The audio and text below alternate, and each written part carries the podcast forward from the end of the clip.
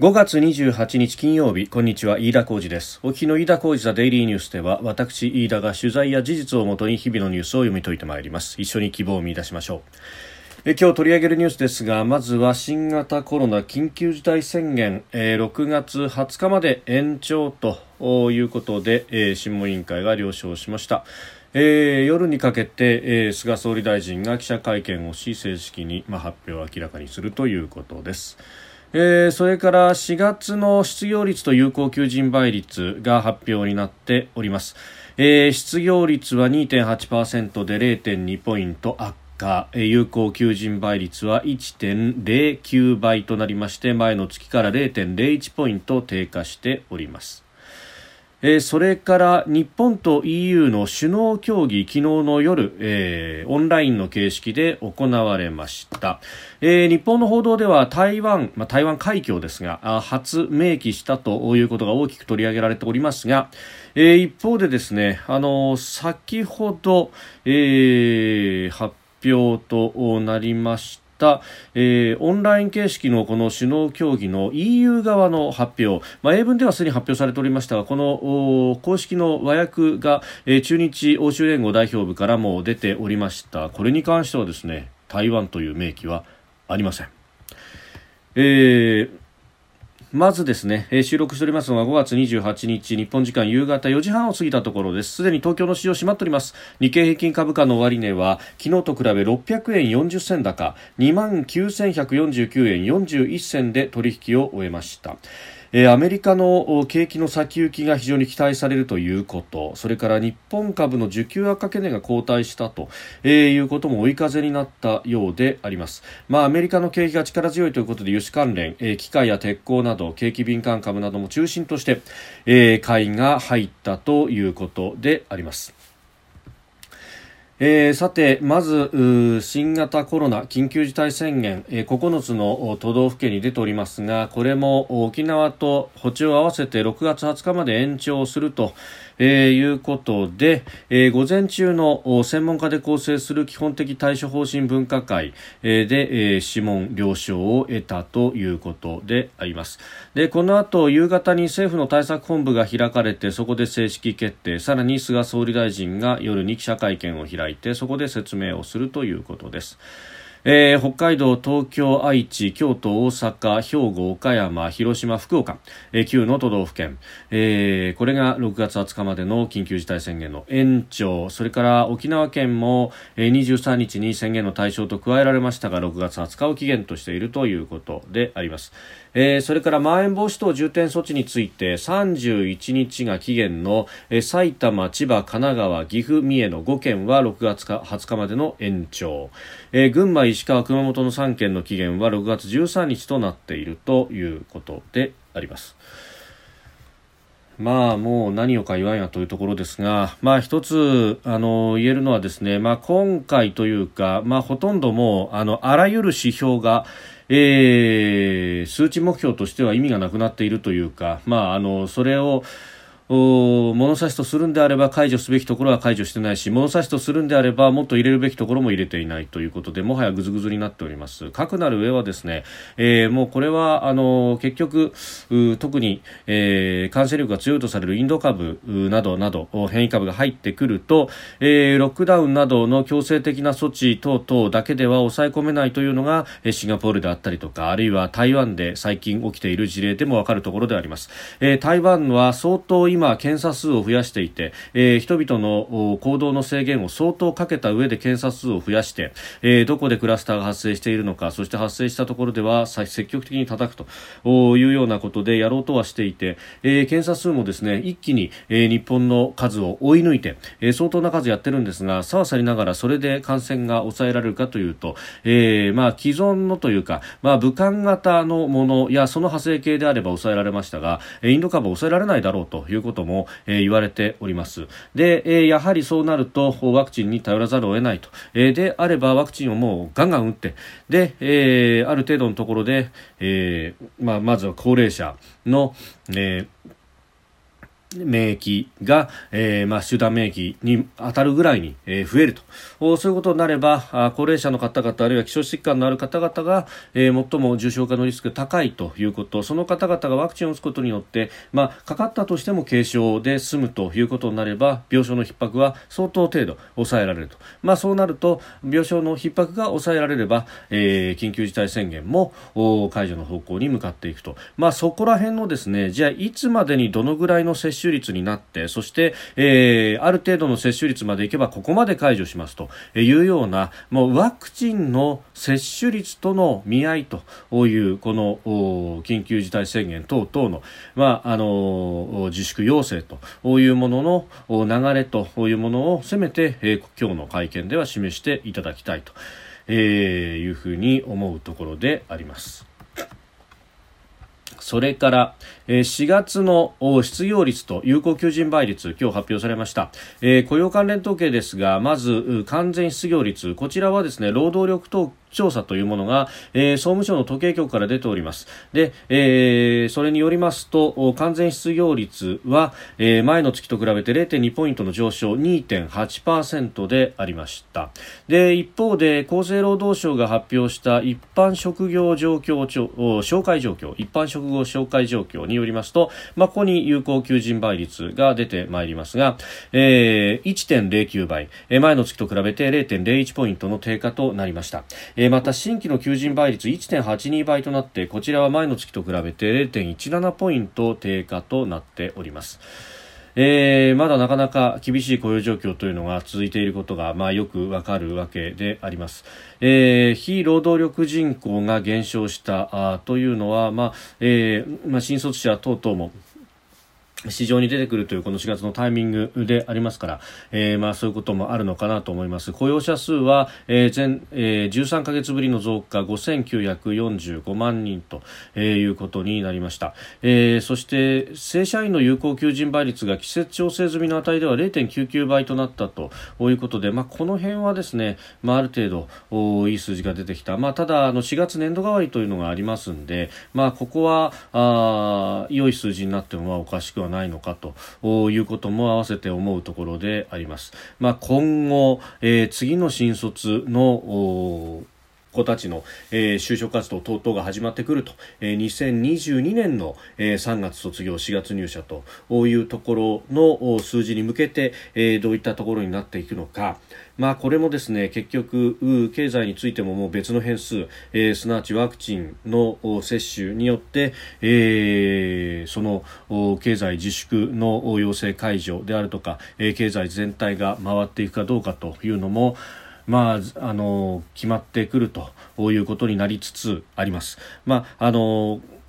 欧米諸国の例を見るとやっぱりワクチンがある程度普及してくると同時に、えー、景気が良くなっていくと指標も良くな改善してくるというようなことが見えます。で指標だけではなくて、まあ、あの現地在住の、まあ、一般市民の方々など、えー、からの声というもの、まあ、様々あの私のもとにもやってきます聞いてみるあるいは読んでみますと、えー、ワクチンの普及によって空気が変わったと人が外に出てくる活気が出てくると、えー、それからまあ食事などもできるようになると明るくなってくるというようなことは、えー、言えるようで、まあ、それがあの如実に指標にも表れているというのがアメリカやイギリスの例ということにもなりそうであります。まあ、あの核なる上はもうあらゆるリソースを使ってと、えー、いうところで、まあ、努力していただきたいというふうに思うところであります。えー、それからですね日本と EU の首脳協議が昨日の夜行われました、まあ、G7 サミットに向けてというところもあります。でここでですね日本側のメディアの報道、まあ、これはあの外務省からの発表が、えー、ベースとなっているわけですが、まあ、あのハンデをしたようにですね台湾を初めて明記したと共同声明に入ったんだということが出ております。で確かにですね外務省のホームページにあります。ます日本側の、えー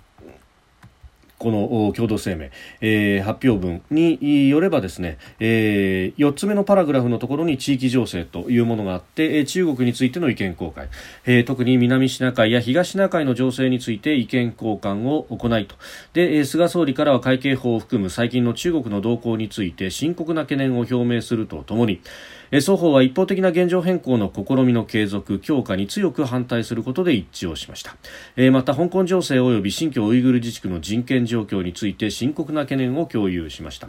双方は台湾海峡の平和と安定の重要性を強調するとともに両岸問題の平和的解決を促すことでも一致しました。という一文があります、まあ、あのこの特に台湾海峡云々のところ平和と安定、えー、両岸問題平和的解決、まあ、この辺りはですね、えーアメリカとの間の日米首脳会談でも盛り込まれましたし、えそれに先立つところの、え日米の、え外務防衛担当閣僚による会議、え安全保障委員会2プラス2でも、え盛り込まれているところ、また、えクアッド日米豪印の首脳会談、首脳会議、その後の声明にも盛り込まれているというあたり、えー、これが全体の流れになっております。まあ、G7 の場でもですね、えー、で、に外相会談の声明文の中には、同様の表現があるということで、まあ、日本としてはこういったものが盛り込まれ、そして、積み重ねられていく、えー、続いてやってくる G7 のサミット、えー、ここでも当然、盛り込まれる流れになるだろうと、え、一歩一歩自歩を固めているというところであります。で他方 EU 側の発表文、まあ、同じも会議今日会議についての、えー、発表文なんですが、えー、その共同声明の説明の中にですねやはり外交安全保障政策というのは、えー、一番後ろのパラグラフに出てくるんですがインド太平洋地域、えー、について首脳たちは包括包摂的で法の支配と民主主義的価値に基づき威圧的行為に制約されない自由で開かれたインド太平洋地域に向けた協力を強化することで合意した。同地域において、インド太平洋地域ですねえ、東南アジア諸国連合 ASEAN との協力を深め、また南アジアや太平洋諸国の国々とも連携することを目指すえ。首脳たちは東シナ海やと南シナ海の状況に対し深刻な懸念を表明し、現状を変更し緊張を高めるようなあらゆる一方的な試みに対する強い反対を示したこれで終わっているということで、えー、EU 側の発表には台湾海峡の他の字もないと。もちろん台湾そのもの、えー、国としての表現もないと。いうことになっております。まああのことほどさようにですね EU27 カ国が加盟しておるわけですけれども。うんここのですねまああの中国に対するその気の使いようというかまあほとんどまあ、病的とまでは言いませんけれども相当これは、えー、気を使っていると。台湾というものを、まあ、自分たちの発表文には盛り込まないということをするまで、えーえー、気を使っていると、まあ、これはあの海に面した EU 諸国は比較的中国のこの覇権主義的行動に対して、え、随分と懐疑的になってきた一方で、えー、27カ国ありますと内陸の、まあ、中央とか東欧の国々の中には、え、一帯一路そしてその中国のマネーというものにかなり依存しかつ、え、一見民主主義的な政態ではあっても、え、強権的に、え、権力を行使する指導者が、えー、トップの国というのも複数存在するということなども合わせて、えー、決して中国に対しての態度というものが一枚岩ではないということが非常によくわかるところであります。まあ、さわさりながらですね、もともと EU、その前は EC、EEC というふうに、まあ、あの、発展を遂げてきた。まあ、今、あの、その発展の様子を逆戻りしました。ECC、EEC から始まって EC、そして EU という流れ、もちろんそうですが、あの、やはり、西欧諸国が、えー、リードをしているということは否めない。まあ、そこで、えー、フランスなどはかなり、まあ、強硬に、えー、中国に対しても態度を硬化させてきておりますし、また、ドイツも、えー、ある程度、態度を硬化させてきているとも言われております。でその上、まあ、中国に対して非常に融和的でもあったメルケル首相、えー、長いことドイツを率いてきましたが、えー、9月に行われる次の総選挙において、え、引退ということになる。でそこの総選挙の行方でありますが、えー野党の SPD それから与党の CDU と CDU-CSU、えー、キリスト教民主同盟、えー、とそれから社会民主党ですが、えー、この既存の、まあ、二大政政党がいずれも人気が今一つで、えー、緑の党があ躍進するのではないかと言われております。そしてこの緑の党は、まあ、環境人権というところ非常に厳しい、えー、中国に対しても非常に厳しい。で、えー、中国に対しての制裁措置をに積極的であった、えーえー、緑の党の EU 議会議員、えー、に対して中国は個人,、えー、個人を指名しての制裁というのを課しているので、えー、それに対して緑の党非常に怒ってているということがあります。まあ、緑の党が、えー、キャスティングボートを握ってどちらかの政党、えー、CDU なのか SPD なのか、まあ、あの肌合いとしては SPD の方が近いですが、えー、と連立を組むということになると、えー、外交面で非常に発言権を得ればですね、えー、ドイツがあまた中国からあだんだんと遠心力が出てくると。でその上バルト三国は、えー、EU というかヨーロッパ東欧諸国と中国との、まあ、経済連携の枠組み、えー、17プラス1という枠組みがありますがその枠組みからの、えー、脱退というものを特にバルト三国の、えー、リトアニアが表明していると。でこれに対して、えー、中国は激烈に反応していて、えー、人民日報の国際版とも言われる、えー、環球時報グローバルタイムスが、えー、小国は黙っていろというようなですね、まあ、かなり口汚く、えー、罵るような形の論説を出しております。当然ながらこういったハレーションの大きく起こるものが、えー、グローバルタイムス、環球時報の一存で出せるはずもなく、えー、特に中国のメディアというものは、えー、共産党の喉と舌だというふうに、えー、定義されているということですんで、まあ、当然ながらそこには中国の意向がある。えー、バルト三国、リトアニアのえ、離脱というのは、え、それほどまでに、え、足汚く、口汚く罵るぐらいに、え、中国にとってはショックだった可能性もあるということですが、まあ、この状況に対してですね、え、激烈に反応し、そして罵るということは、かえって悪循環で他の国に対してもドン引きになってしまうということになりますんで、まあ、あの、中国に対して、まあ、EU は一枚岩ではないと言いながら、え、だいぶ今までと比べると遠心力が強まってきているという、まあ、そういう地合いがあったので、えー、EU 側の発表でも台湾という表記は乗るのかなと思ったらやはり乗らないというあたりまだまだ一筋縄ではいかないというところです。で、あの一方でですね EU 側で一番こう推したかったのは、えー、日 EU グリーンアライアンスというもので、えー、これだけ別にですね得出しをして、えー、プレスリリースを出すぐらいに、え、なっております。えーネルギーに関してというところですが、まあ、これは例のですね、えー、ESG だとか、えー、SDGs というものとも非常に密接に関わるところでありますが、まあ、この環境面でという環境保護やエネルギー移行というようなところは、えー、もちろんねえー、お題目としては総論は賛成というところでありますがこれやり方を間違えるとこれだけ、えー、製造業も強い日本にとって特に自動車産業に、えー、かなり比重が高い日本にとってはあのー、やり方を間違えると日本の産業が壊れてしまうというようなことにもなりますので、まあ、アライアンスを発足させて協力を深めていくというのはいいんですけれども、まあ、一方で、えー、日本の事情にも合った枠組みというものを、まあまあ、これから先も、えー、発言し続けていく必要があると。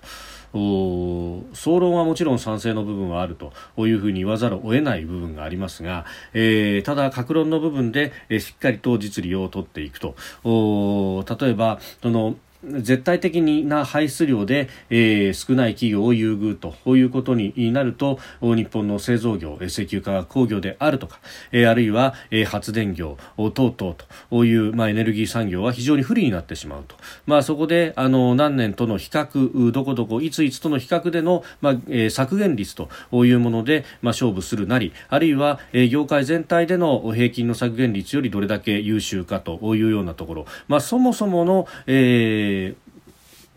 議論としてあ日本はもともと省エネというものには非常に傾注してきて、えー、ベースの部分で、えー、かなりすでに削減が進んでいる。絶対量は、えー国平均で見れば、えー、そして人口の規模等々で、えー、勘案すると決して多い方ではないと。もうすでに乾いている雑巾をさらに絞るという努力をしなければならないというわけなんですが他方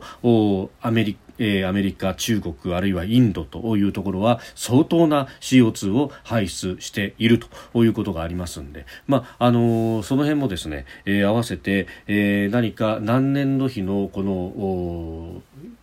比率だけで、え判断されると